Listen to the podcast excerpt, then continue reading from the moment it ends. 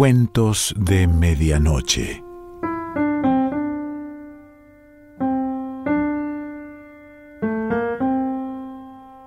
El cuento de hoy se titula Un camino amarillo y pertenece a Federico Falco.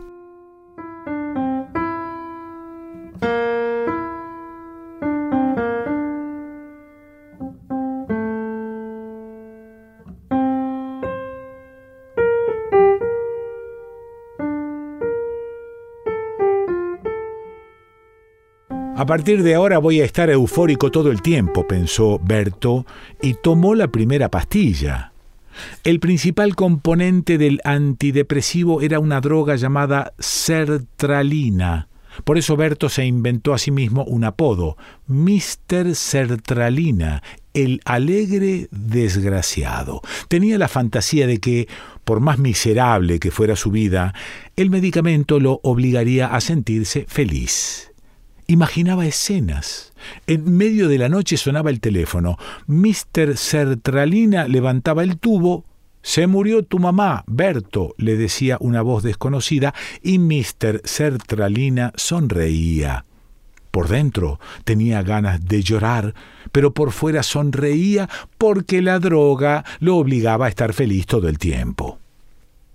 La mujer de Berto enseguida le dijo que las cosas no iban a ser así. Ella había tomado antidepresivos durante años y sin embargo todavía era profundamente infeliz. Se lo confesaba a Berto por las noches, después de apagar la luz del velador, cuando ambos quedaban a oscuras y comentaban los acontecimientos del día. Durante un tiempo Berto pensó en no tomar las pastillas. Planeaba asistir periódicamente al psiquiatra, contarle algunas cosas, recibir la receta, salir y olvidar todo hasta el mes próximo. Pero el psiquiatra lo derivó a una psicóloga, pues su caso, Berto le explicó, necesita una cierta ayudita, una e hizo como que buscaba la palabra exacta, una terapia de apoyo.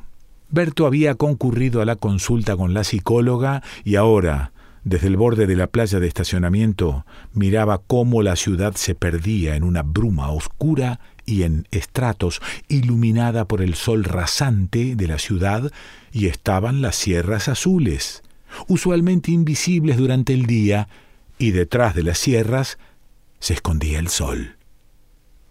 Su mujer regresaría en media hora. Tenía que comprar un par de zapatillas y cambiar por un talle más grande una remera que le había regalado a Berto para el Día del Padre, a pesar de que no tenían hijos. Era la hora pico en el shopping center y Berto había decidido esperarla en el auto. De pronto advirtió que ya no deseaba estar más allí, con las ventanillas a medio abrir, se bajó, cerró la puerta con llave y caminó por la playa de estacionamiento hasta el borde, donde se sentó a mirar el atardecer sobre la ciudad y a pensar en lo que su psicóloga había dicho. El shopping center ocupaba la parte más alta de una loma dominando la ciudad. La meseta donde estaba la playa de estacionamiento terminaba en un brusco acantilado de hormigón, Berto se sentó en el borde, apoyó el pecho en la baranda metálica y dejó que sus piernas se balancearan en el vacío. Debajo, en una casa al pie del acantilado, un perro negro daba vueltas en su patio de baldosas. Se hacía de noche. Una mujer salió al patio, prendió la luz, dio de comer al perro y entró una jaula que seguramente contenía un canario. Después apagó la luz. El patio quedó a oscuras y Berto ya no pudo distinguir al perro porque el pelaje negro se confundía con las baldosas sin iluminar. Como ya no tenía que mirar, Berto pensó en su psicóloga. La psicóloga de Berto era alta, más alta que él. Tenía el pelo teñido, un poco quemado en las puntas, y con las raíces oscuras.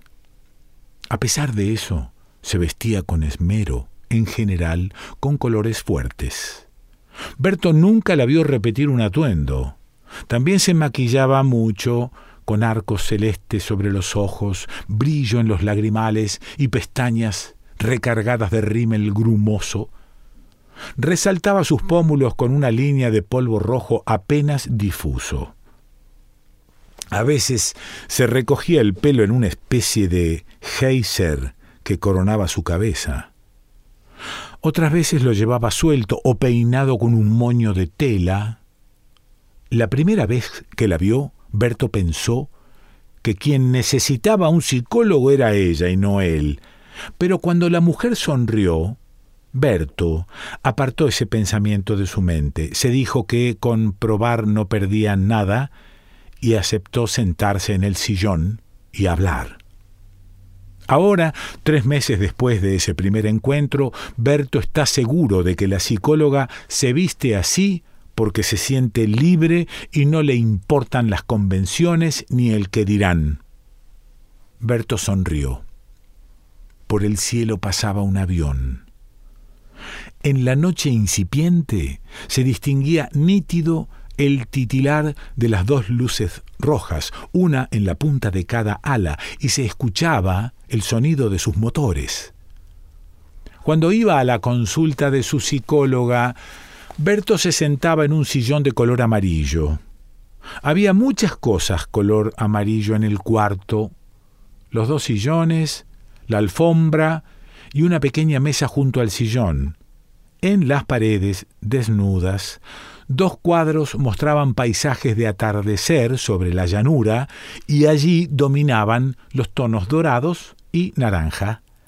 La pantalla de la lámpara también era anaranjada. El primer día, antes de comenzar a hablar, Berto sintió curiosidad por saber a qué se debía tanto amarillo, y cuando la psicóloga dijo bien, ¿qué lo trae acá? En lugar de contestar, Berto preguntó por qué todo repetía el mismo color. La psicóloga lo miró. El amarillo es mi color favorito, dijo. Y enseguida hablaron de por qué Berto estaba ahí.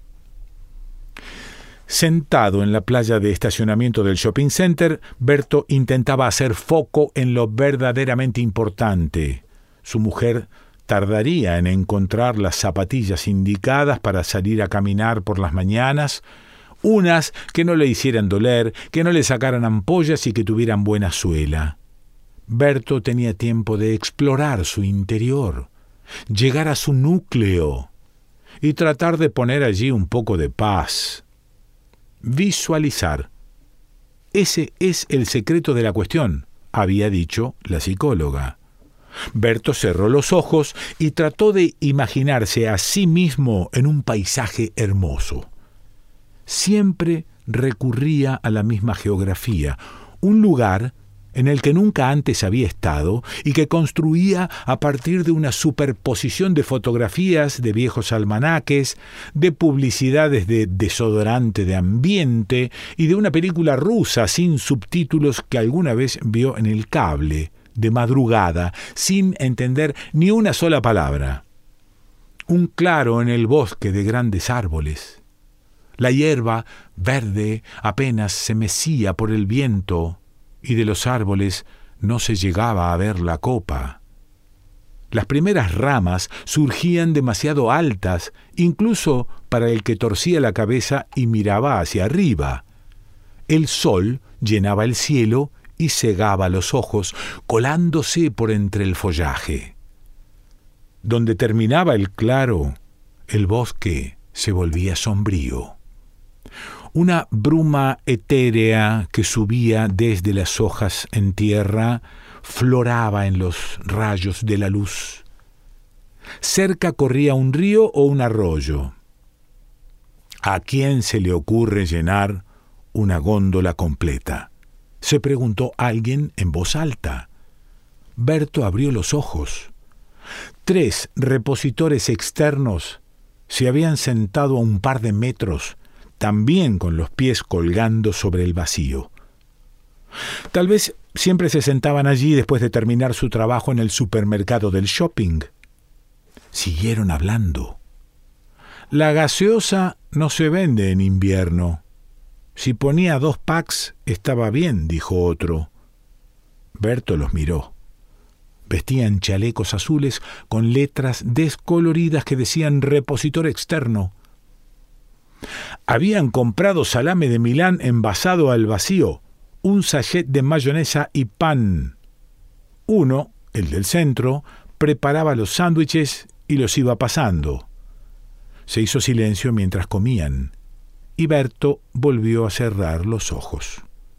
Su problema es un problema nuclear del centro más profundo, resonó en su cabeza la voz de la psicóloga. Es un problema que nadie ni nada de este mundo puede solucionar, solo usted.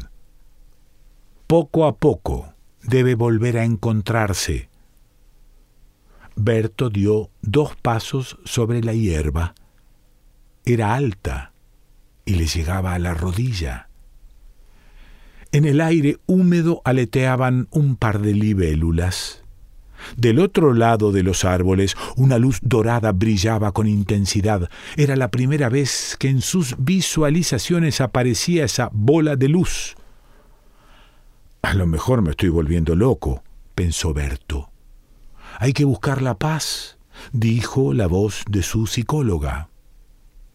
Los repositores externos junto a él rieron. Uno tomó una feta de salame y la arrojó al vacío. Abajo, el perro negro, invisible en el patio oscuro, ladró y la engulló de un bocado. Berto miró el reloj. Se hacía tarde. ¿Cuánto tiempo puede tardar en comprar un par de zapatillas y cambiar una chomba? se preguntó. En una de esas esquinas de la playa de estacionamiento, un carrito de supermercado había quedado solo. Lo iluminaba una luz verdosa. Más allá, los autos ordenados en filas numeradas uno junto al otro. La mujer de Berto esperaba apoyada sobre el baúl fumando un cigarrillo. Pasaron dos nenas con vestidos floreados, corrían y las flores de sus vestidos formaron un remolino de colores. Ya se había hecho de noche. Berto pensó que su mujer debía estar enojada u ofendida. Tenía que inventarse una buena excusa, tal vez relojes o cañas de pescar. Afuera, en uno de los locales externos del shopping, junto al puesto de diarios, vendían artículos de caza y pesca. Berto nunca había ido a pescar, aunque alguna vez podría hacerlo. Pero su mujer no dijo nada. Tiró el cigarrillo al suelo, lo pisó y subió al auto. ¿Tomaste la pastilla? preguntó cuando arrancaron. Berto dijo que sí. Hizo marcha atrás y giró el volante. El auto se desplazaba lento, de pronto un ruido raspó la panza del coche. La rueda trasera se levantó y volvió a caer, pesada. Berto se bajó del auto. Una de las nenas rubias lo miraba, parada frente a él con un dedo en la boca. Su hermana estaba en el piso. Las piernas, delgadas, asomaban bajo la rueda unas medias blancas con puntillas, guillerminas azules. La mujer de Berto comenzó a gritar. Se acercó gente y también gritó. Llegó un guardia de seguridad. Pasó un rato largo y vino una ambulancia. Berto se sentó sobre un cordón y se tomó la cabeza con las manos. Del otro lado de los árboles, la luz dorada se hizo más fuerte, refulgía, se movía entre los troncos, flotaba ardiente y cálida. Se acercó. Del centro de la luz concentrada surgió una voz y la bola habló. Berto pudo escucharla. La hierba alta se reclinaba ante un viento potente pero silencioso Berto abrió los ojos. Un agente de policía le preguntaba su nombre. Su mujer no estaba por ningún lado.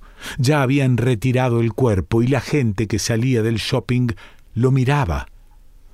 Berto no entendía si con curiosidad o con horror. Lo llevaron a la comisaría. Le pidieron que contara qué había ocurrido. Fue un accidente, dijo Berto. Una chica con anteojos delgados tipeaba letras de color verde brillante en una computadora de pantalla negra.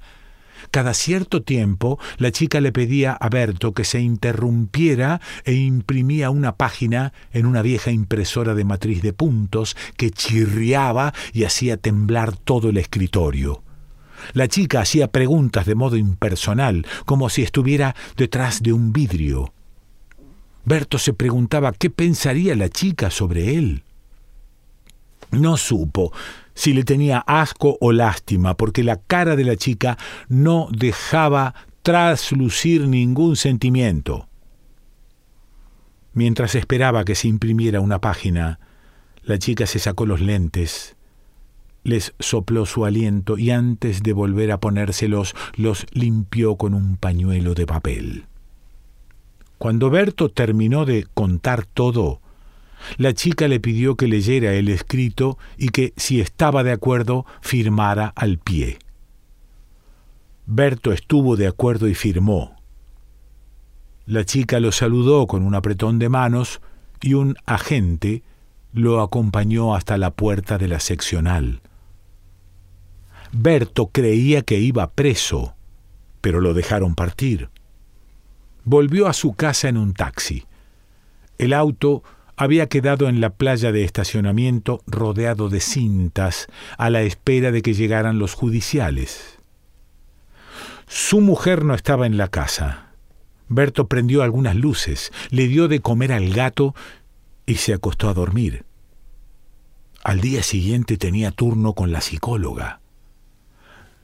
Sentado en el sillón amarillo, le contó lo sucedido. La psicóloga escuchó con paciencia e interés. Vestía un pantalón colorado, una blusa de seda negra con grandes letras rojas impresas de manera desordenada y llevaba el pelo tirante hacia atrás, recogido con una hebilla en forma de flor. Cuando Berto terminó de hablar, la psicóloga le preguntó qué había dicho la voz entre los árboles. ¿La voz provenía de la esfera luminosa? preguntó primero. Berto dijo que sí. Bien, eso es importante. ¿Y qué dijo la voz? preguntó después la psicóloga. Berto trató de recordar. Las palabras aún rebotaban en sus oídos, pero no las podía atrapar. La voz rozó nuevamente la yema de sus dedos y se evaporó como agua antes de que Berto pudiera entenderla. La bola de luz dorada se alejó repiqueteando por el bosque, hasta hacerse cada vez más pequeña y desaparecer tras los últimos troncos. El claro volvió a llenarse del sonar tranquilo del arroyo. Berto estaba solo en la hierba alta, muy verde. No sé, no me acuerdo. No la pude retener dijo Berto, y se largó a llorar.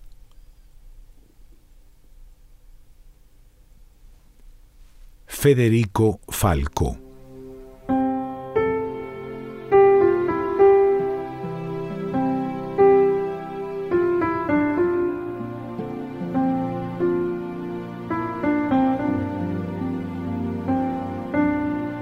Cuentos de Medianoche